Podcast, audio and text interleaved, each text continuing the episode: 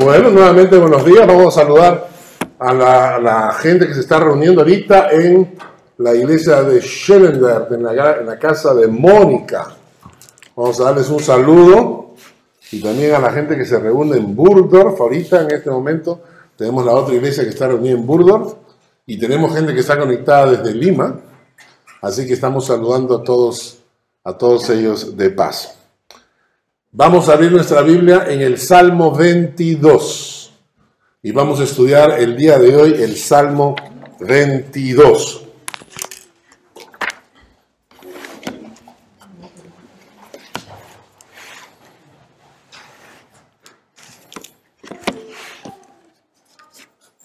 ¿Ya lo tienen a la mano? El Salmo 22.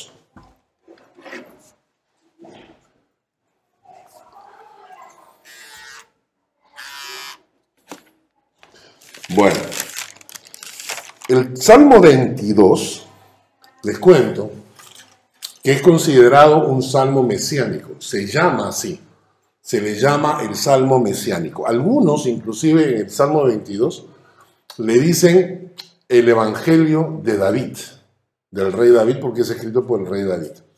Y este salmo, que fue escrito mil años antes de Cristo, es, se le llama mesiánico porque habla del momento en que Jesucristo fue crucificado. Vamos a leer unos textos bíblicos del Salmo para que ustedes vean de qué estamos hablando. Por ejemplo, empieza diciendo, Dios mío, Dios mío, ¿por qué me has desamparado? ¿Por qué estás tan lejos de mi salvación y de las palabras de mi clamor? ¿Ustedes han escuchado esta frase antes? Dios mío, Dios mío, ¿por qué me has desamparado? ¿Quién la dijo? Jesucristo en la cruz. En, el, en Mateo capítulo 27 dice, cerca de la hora novena, Jesús clamó a gran voz, diciendo, Eli, Eli, lama sabactani, que significa, Dios mío, Dios mío, ¿por qué me has desamparado? Entonces David, mil años antes, escribe la misma frase que Jesucristo va a decir cuando estaba siendo crucificado eh, en el Gólgota. ¿no? Pero no solamente eso, por ejemplo, en el versículo 6, 7 y 8, Jesucristo dice, perdón, David escribe, dice, yo soy gusano y no hombre, oprobio de los hombres, despreciado del pueblo. Todos los que me ven me escarnecen, estiran la boca, menean la cabeza, diciendo, se encomendó a Jehová, líbrele él, sálvele, puesto que en él se complacía. Y miren estos textos, en Isaías 53, dice, despreciado, desechado entre los hombres, varón de dolores, experimentado en quebranto, y como que escondimos de él el rostro, fue menospreciado y no lo estimamos. En Mateo 27 dice, y los que pasaban le injuriaban meneando la cabeza, meneando la cabeza. Y en Mateo 27, versículo 43, dice, confió en Dios, líbrele ahora si le quiere, porque ha dicho, soy hijo de Dios. David nuevamente, mil años antes, explica lo que estaba pasando con Jesús en la cruz. Cómo la gente lo despreció, cómo la gente meneaba la cabeza, cómo la gente decía, bueno, confío en el Señor. No dice que Dios es su Padre. Bueno, pues ahora que, le, que lo libre, pues, ¿no? Seguimos en el versículo 14 del Salmo 22. Busquen Salmo 22, versículo 14. Dice, he sido derramado como aguas y todos mis huesos se descoyuntaron. Y todos mis huesos se descoyuntaron. Y luego, en el versículo 16, dice, horadaron mis manos y mis pies, perforaron mis manos y mis pies. Ahora, lo interesante es esto, descoyuntarse los huesos. En la, en la, en la costumbre hebrea, en la costumbre judía, no existía la crucifixión. La crucifixión es un castigo que fue inventado por los romanos. Es decir, los romanos van a venir mucho tiempo después. David está escribiendo esto mil años antes de Jesucristo. Y el imperio romano recién se forma muchísimos años después, ¿no es cierto? Todavía tienen que pasar un montón de el imperio babilónico, el medo persa, y, y recién después va a aparecer el imperio greco-romano, terminando con el imperio romano. Y entonces en ese tiempo no existía la crucifixión. No se conocía la crucifixión como castigo. No había esa... Sin embargo, ¿qué pasaba cuando crucificaban a alguien? Te amarraban. Lo normal era que te amarraran. Te amarraban a la, a la cruz, ¿no? Y te amarraban los pies. ¿De acuerdo? ¿Por qué te amarraban los pies? Porque llegaba un momento en que ya no podías soportar tu propio peso. Porque estás ahí colgado, estás parado, y entonces te apoyabas en tus pies para poder descansar los brazos. ¿Ustedes han tratado de tener los brazos abiertos por más de un minuto? Cuando estás así, llega un momento en que ya no puedes soportar el, peso de tu brazo porque se, se, cansan tus músculos. Ahora imagínate crucificado. Entonces llega un momento en que la gente se, apoyaba en, en los pies para poder sostenerse y poder respirar. Cuando ya no podían, cuando ya tus músculos se habían cansado, llegaba un momento en que ya tus músculos se soltaban.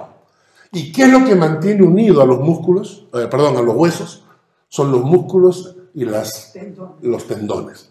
Y cuando tú ya llega un momento en que tus tendones, tus músculos ya no sirven, ya no, ya no aguantan más peso, tus huesos se comienzan a descoyuntar.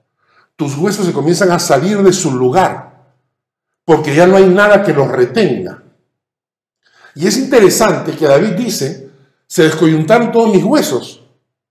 Momento, en la vida de David nunca pasó eso. Y entonces, ¿por qué saca tema este de que mis, huesos se van, a, se van a soltar de sus ligaduras? Y más adelante dice en la parte, en el versículo 16, dice, horadaron, perforaron mis manos y mis pies. La costumbre romana era amarrar a los presos. ¿Por qué? Porque así duraban más. Es decir, como estaban amarrados, entonces el cuerpo podía soportar más tiempo el dolor. Pero cuando querían aumentar tu dolor, entonces te perforaban las manos y los pies. ¿Por qué? Porque primeramente quedabas enganchado. Pero ¿alguna vez se han cortado una mano cocinando, por ejemplo? ¿Se han cortado una heridita? ¿Qué pasa cuando te pasas la mano por encima de la herida? Duele. Imagínate que te han perforado las manos y los pies y para poder respirar, necesitas apoyarte en la herida de tus pies, en el hueso que está dentro de tu carne. Entonces ahí tienes que apoyarte para poder respirar, porque hay un momento que ya no puedes respirar con los brazos abiertos.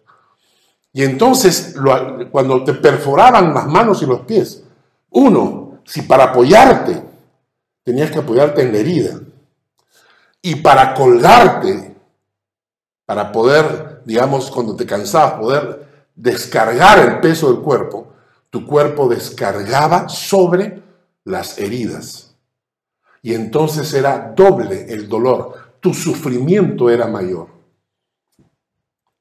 David te escribe esto mil años antes de Jesucristo. Hay un texto más en el versículo 18, Salmo 22, 18. Dice, repartieron entre sí mis vestidos y sobre mi ropa echaron suertes. Y nosotros conocemos la historia, está en Marcos capítulo 15. Cuando lo hubieron crucificado, repartieron entre sí sus vestidos, echando suertes sobre ellos para ver qué se llevaría cada uno. Entonces, cuando leemos esto, uno se pregunta, ¿quién está escribiendo el Salmo? Es David, es el rey David. Pero hay cosas que no coinciden con él. Nunca David fue crucificado. Nunca le perforaron las manos y los pies. nunca se repartieron las ropas de David. Nunca echaron suerte sobre la túnica de David. Nunca David va a proclamar ese grito de dolor. Dios mío, Dios mío, ¿por qué me has desamparado? ¿Qué es lo que está pasando? Y esto es lo maravilloso de este salmo. Lo que ustedes están viendo acá se llama la inspiración divina de la escritura. David está escribiendo un poema. David está escribiendo una canción, porque los salmos son canciones. Entonces David está escribiendo una canción y en medio de su poema, en medio de su canción, aparecen este tipo de textos que no corresponden a la vida de David. Porque en ese momento David está siendo inspirado por Dios. Entonces Dios toma, toma control, ¿entienden? Dios toma control del escritor, David, inserta dentro del poema de David profecía que se va a cumplir mil años después. Y esto es lo que se llama la inspiración divina, ¿no? Cuando Dios toma al escritor y el, escritor sigue escribiendo lo que él quiere escribir, pero detrás de eso está el Espíritu Santo que tiene control sobre él. Y esto ha pasado con muchos profetas, con el profeta Isaías, cuando Isaías escribe, por ejemplo, sobre, sobre el cordero que es llevado al matadero, por su llaga fuimos nosotros curados, hablando de Jesucristo. O el profeta Miqueas, cuando habla acerca del Mesías que va a nacer en Belén. Cuando profetizan sobre Jesucristo entrando sobre, sobre un pollino, ¿no? un, pequeño asno eh, jovencito. Y todas estas profecías fueron la palabra de Dios que Dios fue revelando a través de estos escritores, estos autores de los libros de la Biblia. Y Dios tomando control del corazón y de la mente de ellos, guiando sus manos para escribir cosas que muchos de ellos ni siquiera entendían, pero que eran profecía para el futuro. Y eso se llama inspiración divina. La inspiración divina. Quiero que leamos un texto que está en Segunda de Pedro, capítulo 1, versículo 19 al 21. Segunda de Pedro, capítulo 1, versículo 19 al 21.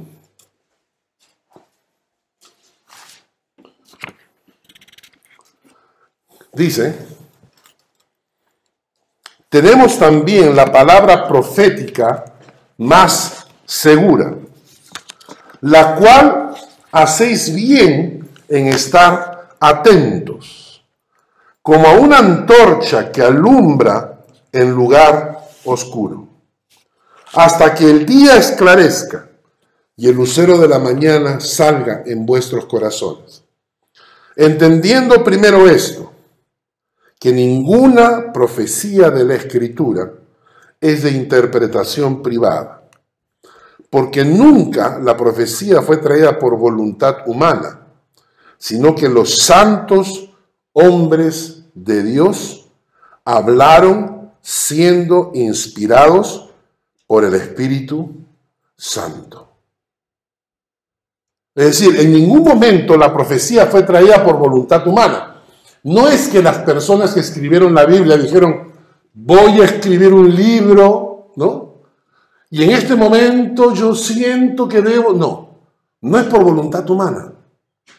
Es Dios que estaba detrás de estos autores. La Biblia que habla de los 66 autores de cada libro de la Biblia, 66 libros de la Biblia, inspirados por Dios. Vamos a repetir el texto, dice, tenemos la palabra profética más segura. Y esto es importante. La palabra profética quiere decir que la Biblia está llena de profecías. Si hay algo que demuestra que la Biblia es la palabra de Dios, son las profecías. Yo recuerdo hace mucho tiempo, a mí me gustaba indagar sobre estas cosas medias, medias este, esotéricas, ocultistas, ¿no? Y comencé a meterme a investigar a Nostradamus, ¿no? Y wow, y como dice, mira la profecía de Nostradamus, increíble, y muchas cosas se han parecido. Comencé a verlo con un poco más de criterio y comencé a ser un poco más crítico y comencé a darme cuenta que había muchas cosas de Nostradamus que no eran tan, tan ciertas como la gente quería decir. Habían utilizado cosas de Nostradamus para que parezcan, ¿no? Y entonces decir, mira, lo profetizó. Y yo decía, me parece un poco jalado de los pelos. Y de repente descubrí las profecías de la Biblia. Descubrí que solamente de Jesucristo había más de 300 profecías. Y que se profetiza a Jesucristo en cosas tan, tan simples como el lugar de su nacimiento. Por ejemplo. Y entonces la Biblia dice que la palabra de Dios es la palabra profética más segura, porque te está diciendo que es Dios inspirando a los autores para que digan profecías que van a ocurrir miles de años después. Si tú entiendes esto, vas a comprender qué significa tener en tus manos este libro. Y vas a descubrir por qué el diablo se ha preocupado de desprestigiar la Biblia en este mundo. ¿Por qué el diablo no quiere que leamos la Biblia? Porque la Biblia es la palabra inspirada de Dios. Y tienes acá el mensaje de Dios para nosotros. El texto continúa, ¿no? Dice, la palabra profética más segura, a la cual hacéis bien en estar atentos, ¿eh? como a una antorcha que alumbra en lugar oscuro. Porque en un mundo lleno de tinieblas, de mentiras, de engaños, sería bueno hacer estar atentos a la palabra de Dios. Yo escucho tantas cosas. Eh, comenzaron a salir, salió por ahí que sonaban unas trompetas. ¿Recuerdan? En diferentes países salió en el internet que sonaban trompetas en el cielo. Y entonces me preguntaron, Carlos, ¿esas son las trompetas de Apocalipsis? Y le dije, no. ¿Pero por qué no? Porque cuando lees Apocalipsis te das cuenta que las trompetas vienen después de las copas. Y las copas vienen después de los sellos. Si quieren, eh, tengo toda la serie de Apocalipsis en el Internet. Entonces primero tienen que venir los sellos, después las copas, recién vienen las trompetas. Entonces no pueden ocurrir ahora, tiene que ser otra explicación. Hay que conocer la palabra de Dios para darse cuenta que la palabra te indica proféticamente, para que no te engañen, para que no te engañen. Hay tanto mentiroso en el Internet y les encanta hablar de el anticristo y la profecía y que ya viene porque la gente tiene miedo. Y como la gente tiene miedo, es como un masoquismo, ¿no? Entonces, cada vez que alguien aparece diciendo, yo sé quién es el anticristo, todo el mundo, like, like, like, like, like, like, y tiene 300 mil vistas, ¿no? Y hablan tonterías. Entonces, lo más recomendable, ya que tienes en tus manos la palabra profética más segura, inspirada por Dios, es que estemos atentos a la palabra. Y que la estudies. Y que la estudies. El día de ayer le escribí a un amigo y le dije, me estaba, me estaba hablando, me mandó un video de un hombre ahí que estaba hablando del anticristo y no sé qué más. Le dije, me demoré 15 minutos, el estudio se va, dura como una hora y media. dije, en 15 minutos le encontré dos mentiras. Él me dijo, no, todo lo que ha dicho es cierto. Le dije, no es verdad. Dos cosas que ha dicho al principio nomás son mentiras. Y le dije, ¿no será por, por tu poco conocimiento bíblico que te engañan? Como tienes poco conocimiento de la palabra, es fácil engañarte. Y la Biblia dice que en los últimos tiempos van a venir los engañadores. Por eso cuando tienes oportunidad de estudiar la palabra, no la pierdas. Más ahora todavía que tenemos los estudios por internet, ya ni siquiera tienen que asistir. Basta con que se conectan el día miércoles y escuchan el estudio de Corintios, el viernes estudian el, Evangelio de Juan y entonces van aprendiendo la palabra para que no nos engañen. Para que no nos engañen. Nosotros venimos de, de Latinoamérica, ¿no es cierto? ¿Quién ha nacido fuera de Latinoamérica? Nadie. ¿Verdad? Entonces, Bolivia, ¿no? dominicana. ¿Tú? También dominicana. Colombia. México. Salvador, Salvador. Salvador, ¿ah? Esa es la parte del cielo. Perú es la parte del cielo. Bueno, la cosa está en que todos nosotros escuchamos siempre historias en nuestros países de cómo engañan, ¿no es cierto? Y siempre sale, cuidadito que ya tienen una nueva forma de estafa, ¿no? Y que te llaman y te preguntan por el primo y que la compañía de seguro y que en la calle te encuentran y te dicen, ah, están robando de esta manera. Entonces cuando tú te escuchas eso, la siguiente vez que te encuentras y dices, ajá, este ladrón, ¿no es cierto? Lo mismo pasa con la palabra de Dios. Como la palabra de Dios es inspirada, hay que estar atentos a ella para que no nos engañen, para que no venga nadie a decirnos tonterías de la Biblia que no son ciertas. Porque si conoces la palabra, no te engañan. Y luego dice acá, entendiendo primero esto, que ninguna profecía de la Escritura es de interpretación privada. ¿Qué quiere decir eso? Que cuando tú escuchas a alguien que te dice, Dios me ha revelado a mí, a nadie más, solo a mí, porque yo soy simpático, porque yo soy bonito y porque soy su hijo predilecto. Entonces a mí me ha revelado cosas que no le ha revelado a nadie. Y yo como soy bueno se las voy a contar. Ese es un estafador. ¿Por qué? Porque cuando Dios revela su palabra, nunca la revela en forma privada. La revela a sus hijos. Y entonces se juntan los hijos de Dios.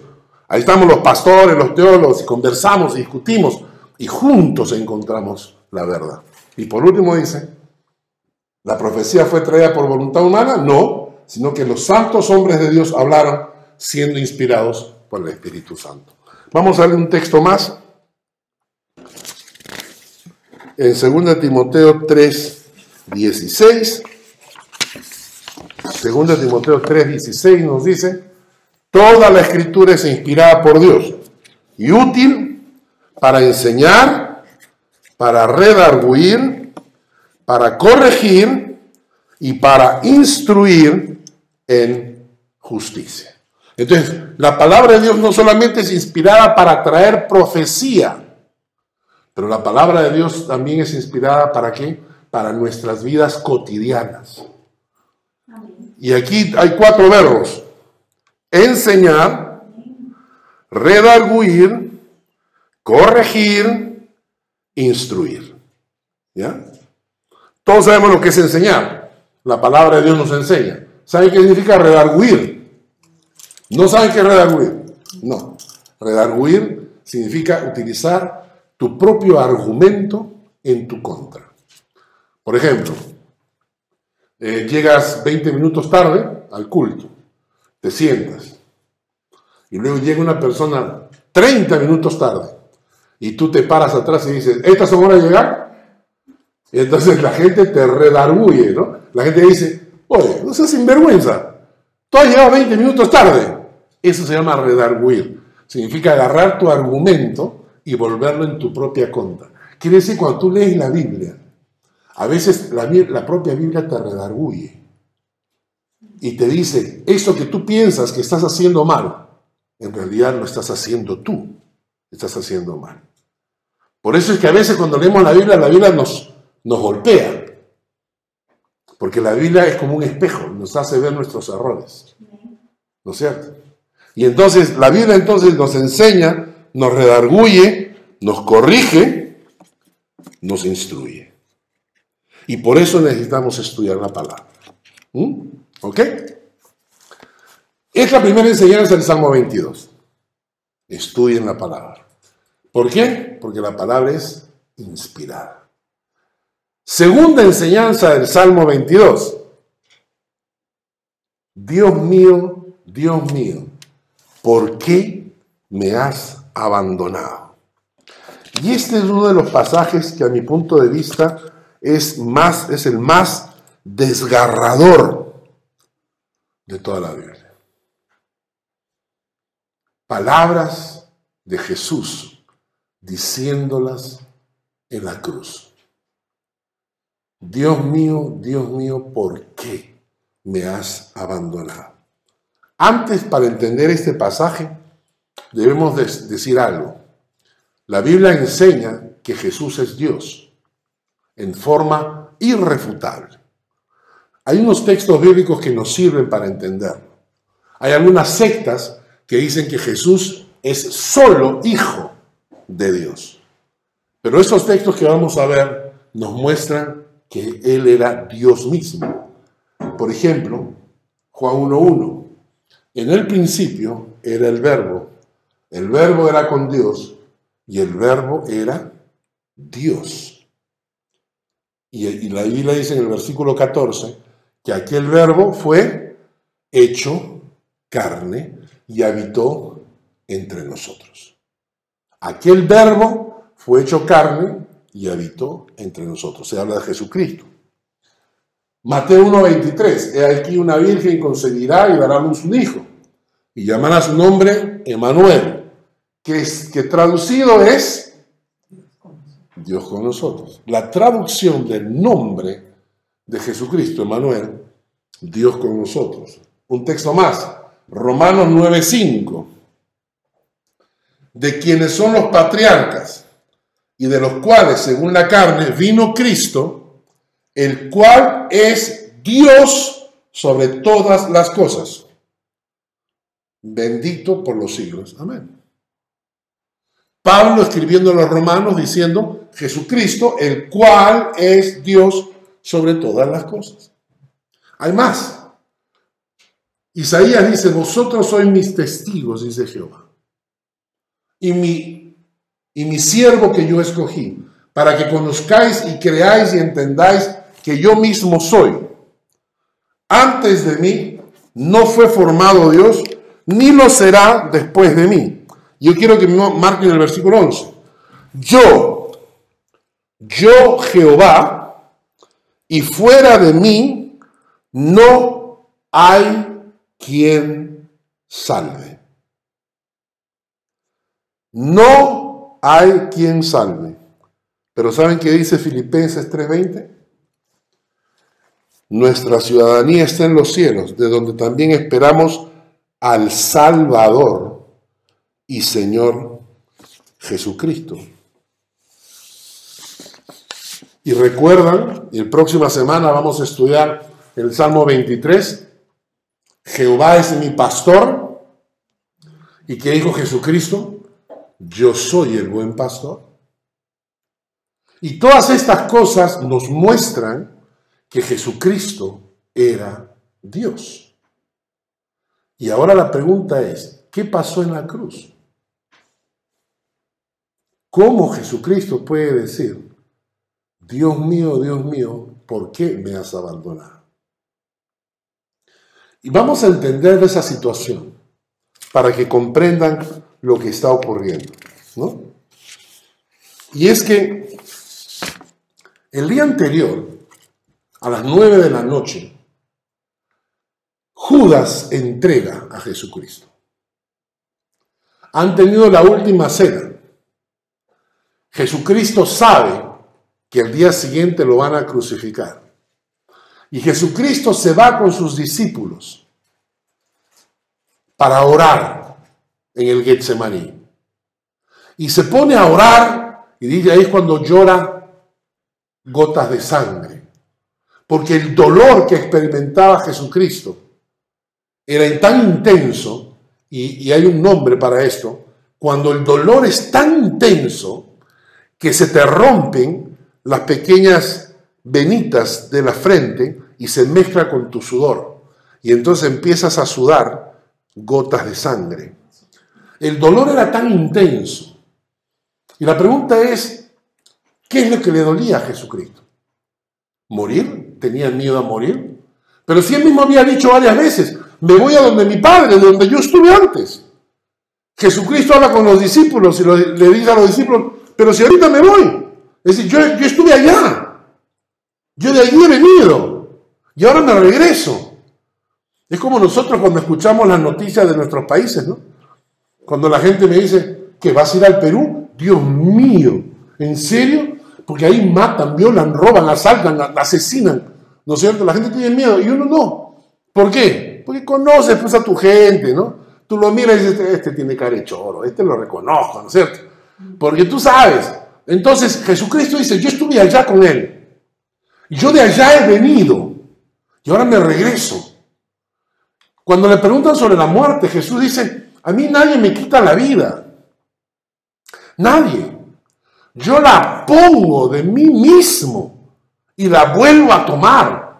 Eso lo estudiamos en el Evangelio de Juan hace dos semanas. Cuando, eso es maravilloso, cuando Jesucristo dice, a mí no me quita la vida nadie, nadie. Yo pongo mi vida y la vuelvo a tomar. O sea, para Jesucristo poner la vida y volverla a tomar era como nosotros preparar desayuno, pues, ¿no? O yo pongo mi vida y la vuelvo a tomar, y ya está. Yo me muero, después resucito, ya está. Entonces, ¿por qué Jesús llora gotas de sangre? ¿Qué es lo que le duele en el alma tanto? Pensar en, los golpes, porque lo apresan a las nueve de la noche, se lo llevan al patio, al jardín del sumo sacerdote, donde los soldados acostumbrados a matar gente, soldados que, que estaban acostumbrados a degollar gente, lo tienen a sus, a sus anchas ahí, y lo golpean, y lo patean, y, lo insultan, ¿no? Y yo en ese momento me imagino la escena Jesús con moretones en la cara, el ojo hinchado, heridas, brotando sangre, porque así lo tuvieron toda la noche, sin comer, muerto de frío. Y ahí estaba tirado. Y al día siguiente ellos necesitan el, aval de la, de la, de la eh, digamos, de la justicia civil. Los sacerdotes no los pueden crucificar si no tienen el aval de la autoridad civil. Te lo tienen que llevar donde Pilatos. Y ahí lo terminan de rematar. Cuando Pilatos lo manda a, que lo azoten. Literalmente, la historia dice que cuando los romanos, los soldados romanos, azotaban a una persona, rara vez sobrevivía. Rara vez sobrevivía. No sé si ustedes vieron la película La Pasión de Jesucristo. Hay una escena que a mí me quebrantó el corazón porque cuando yo estaba estudiando teología, en el seminario, me tocó hacer una tesis sobre los látigos que utilizaban los romanos. Y hay una escena cuando están azotando a Jesucristo, cuando el, el soldado con el látigo tira encima de la mesa de madera y la punta del látigo se incrusta en la mesa y el hombre jala y saca una astilla de madera. Porque los látigos tenían muchas veces en la punta, tenían como bolas de metal, y en la punta, más, encima de la bolita de metal, tenían como astillas. Podía ser de metal o de huesos de, de seres humanos. Y cuando ellos con eso te golpeaban, literalmente, esos huesos, esas astillas se metían en tu carne y arrancaban la carne. Cuando yo vi esa escena, me impactó, porque yo había trabajado con, en, esa, en, en, ese trabajo en, el, seminario y reconocí ese tipo de látigos. Cuando Jesucristo sale de ser azotado, es muy probable que todo su cuerpo estuviera en carne viva. Tanto así que hay un texto bíblico, cuando lo presentan a Pilatos, hay un texto bíblico que dice que él se asombró. y le dijo a los... ¿qué, pasó? O sea, se habían ensañado tanto con Jesucristo que el mismo, el mismo Pilatos se asombró de cómo lo habían destruido. Dice Isaías que Jesucristo fue desfigurado. Pero tú te preguntas, ¿será por eso que Jesús lloró? No. ¿Sabes por qué, por qué sabemos eso? Porque Jesús en medio de su dolor se preocupó de otros. O sea, te están destruyendo el alma y no te quejas. No lloras, no exiges, no reclamas. No. A Jesucristo lo estaban destruyendo completamente. Físicamente hablando. ¿Y Jesucristo qué hace? Ora por los soldados. Papá, no les tomes en cuenta. ¿Te puedes imaginar? Tú me pones ahí a mí y yo, mira, Señor, destruye pero hasta el pelo, por Dios. No, míralo, Señor, manda tus ángeles ahorita, quémale la casa, pero hazlo sufrir. O sea, nosotros, Jesús está orando por los soldados. Señor, no les tomes en cuenta. El ladrón que está a su costado. Ah, no te preocupes, te vas conmigo. Vamos al paraíso hoy día. Jesús está desangrándose. Juan, no te olvides, cuida de mi madre. Mamá, lo recibes a Juan en la casa. El amor de Jesús era tan grande que aun cuando estaba en medio de su dolor, se preocupó por la otra gente. Entonces, ¿por qué lloró en el huerto de Getsemaní? ¿Qué es lo que, lo que le, quebró el alma? Hay un texto, quien llevó él mismo nuestros pecados en su cuerpo sobre el madero, para que nosotros, estando muertos a los pecados, vivamos a la justicia, y por, y por cuya herida fuimos sanados.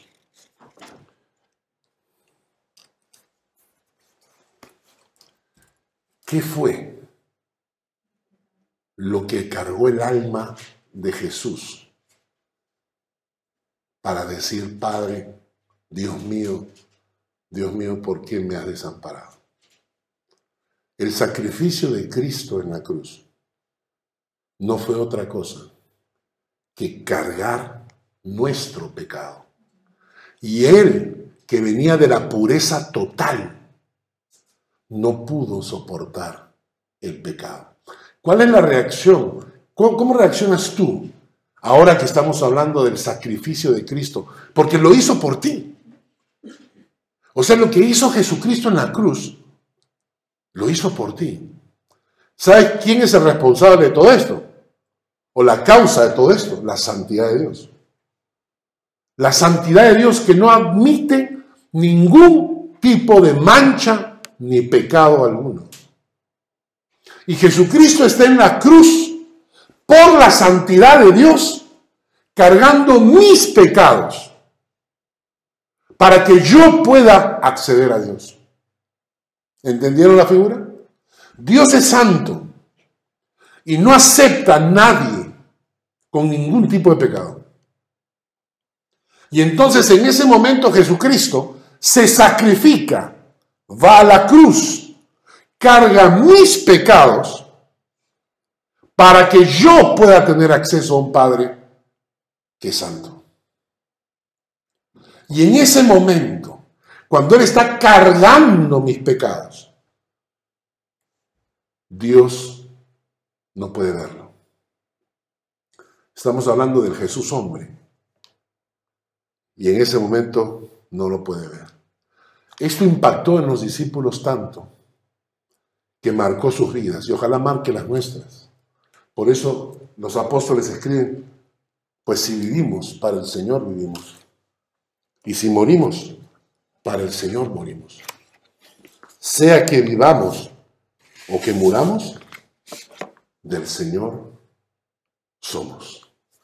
Y la, razón por todo esto, quiero repetirlo, la razón por la cual Jesucristo sufre esa crucifixión y ese dolor en su alma fue la santidad de Dios. Y lo dice el Salmo, Salmo 22, versículo 3.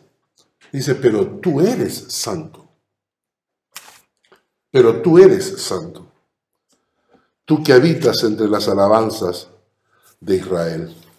La razón de todo, el motivo principal del sacrificio de Cristo en la cruz, fue la santidad de Jehová, que no soportaba el pecado de nadie. Ahora piensa, piensa en esto. Si cuando su propio Hijo cargó el pecado de nosotros y Dios no lo pudo soportar, ¿qué te hace pensar que Dios hará la vista gorda sobre nuestros pecados?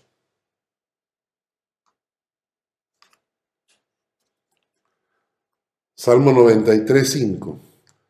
Tus testimonios son muy firmes. La santidad conviene a tu casa, oh Jehová, por los siglos y para siempre. Isaías 35, 8. Y habrá allí calzada y camino, y será llamado camino de santidad.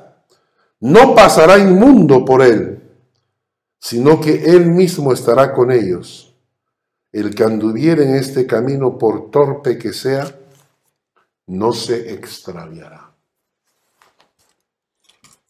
Piénsenlo. Porque muchas veces pensamos que Dios debe ser tan bueno con nosotros que nos pasa nuestras fallitas. Que los creyentes, muchos cristianos creen que pueden vivir su vida como les da la gana, desobedeciendo la palabra cuantas veces sea. No importa, es que Dios es tan amor que va a pasar por alto nuestros pecados. Y a su hijo no lo pudo ver cuando estaba cargando el pecado. ¿Qué nos hace pensar? Que a nosotros sí nos va a pasar por alto. Ah, no te preocupes. Pequeñas errores. Y eso es para que aprendamos a relacionarnos con Él.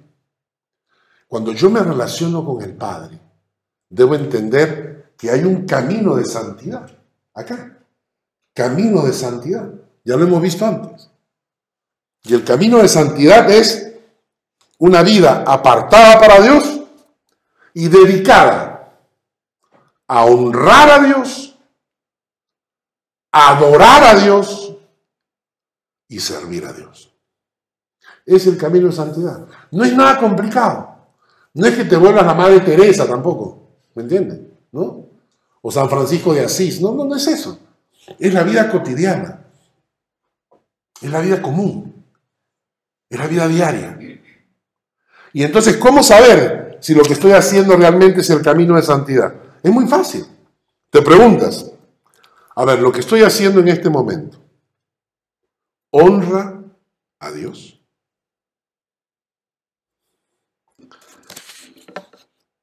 ¿Puedo adorar a Dios ahorita, en este momento?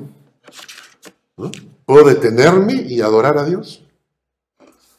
¿Podría usar lo que estoy haciendo para servir a Dios de alguna manera? Es fácil. Estás en una reunión, estás con los amigos, ¿no? Y vienen los amigos, y viene el trago, y viene la fiesta, y viene el baile, y todo. Entonces yo te pregunto, en ese momento, te pregunto, divertirse, está bien, vamos a divertirnos en la vida, pero, pero un momentito, en este instante, podrías detenerte un momento y decir, un ratito. Voy a, voy a entrar al baño ahorita para adorar a Dios un momento. Regreso, en, cinco minutos regreso. O tu conciencia te dice, no, me siento sucio. Me siento asqueroso lo que estoy haciendo. ¿No? Entonces el camino de santidad es simplemente eso. Honrar a Dios en cada cosa que hagas. Adorar a Dios en todo tiempo y servir a Dios de todas las formas que puedas. El Salmo 22 sigue avanzando. Hay un texto más que debemos leer. Ahí está. El Salmo, en primera crónica dice, data a Jehová la honra debida a su nombre. Traed ofrenda, venid delante de él. Dice, miren esto, postraos delante de Jehová en la hermosura de la santidad. Qué precioso. Vamos terminando. En el, el Salmo 22, Salmo mesiánico, Salmo profético, escrito mil años antes, nos enseña lo que significa que la palabra de Dios es inspirada. Dedícale tiempo a la palabra para estudiar.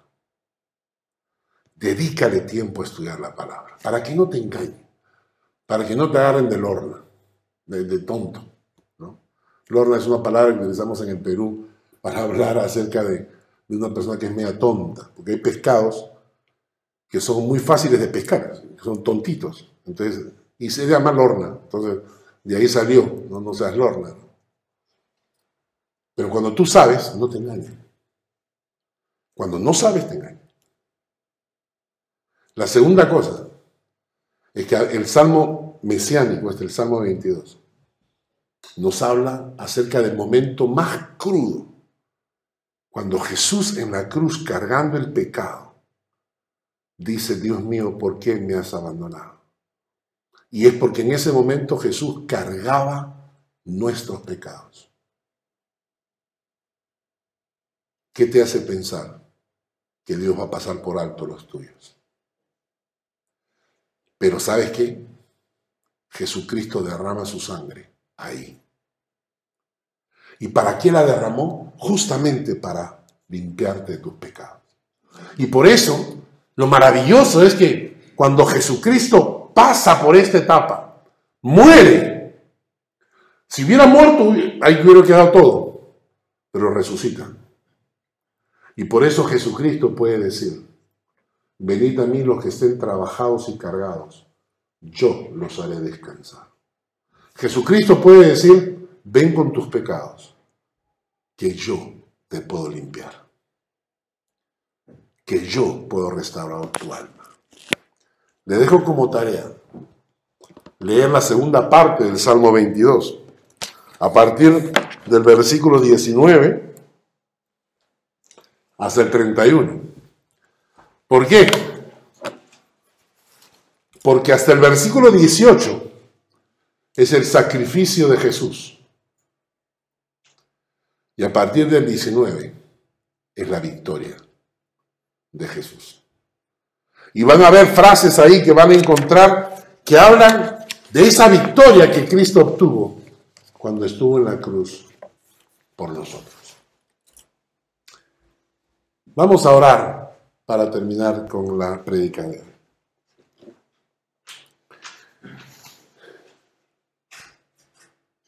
Señor, gracias por tu palabra, por tu enseñanza. Gracias por lo que quieres mostrarnos el día de hoy. Gracias, oh Dios, porque tú eres santo y realmente no queremos ofenderte, queremos honrarte. Oh Padre, venimos a ti con el corazón quebrantado y humillado para pedirte perdón por cada falta que hemos cometido. Pedirte que tú nos dirijas en santidad para que nuestras vidas te honren. Gracias, Señor. Enséñanos tu palabra, que aprendamos tu palabra. Gracias, oh Dios. En el nombre de Jesús. Amén. Amén.